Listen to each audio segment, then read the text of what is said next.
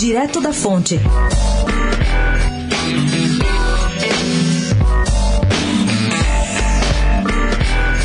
na alegre revoada de brasileiros pelos Estados Unidos esta semana, que juntou políticos e banqueiros em Nova York. E hoje tem Bolsonaro em Dallas. Uma fala de 40 minutos em inglês no encontro promovido ontem pelo Grupo Itaú chamou bastante a atenção. Quem falava era o ministro Luiz Barroso do Supremo Tribunal Federal. Quem ouvia era uma distinta plateia de altos banqueiros e investidores. O ministro se deteve por longo tempo descrevendo a corrupção no Brasil. Houve gente achando até que ele foi longe demais, dizendo que ela é sistêmica e que está instalada desde que D. João VI desembarcou no Brasil com toda a sua corte. Barroso falou também em três caminhos para o Brasil sair desse buraco.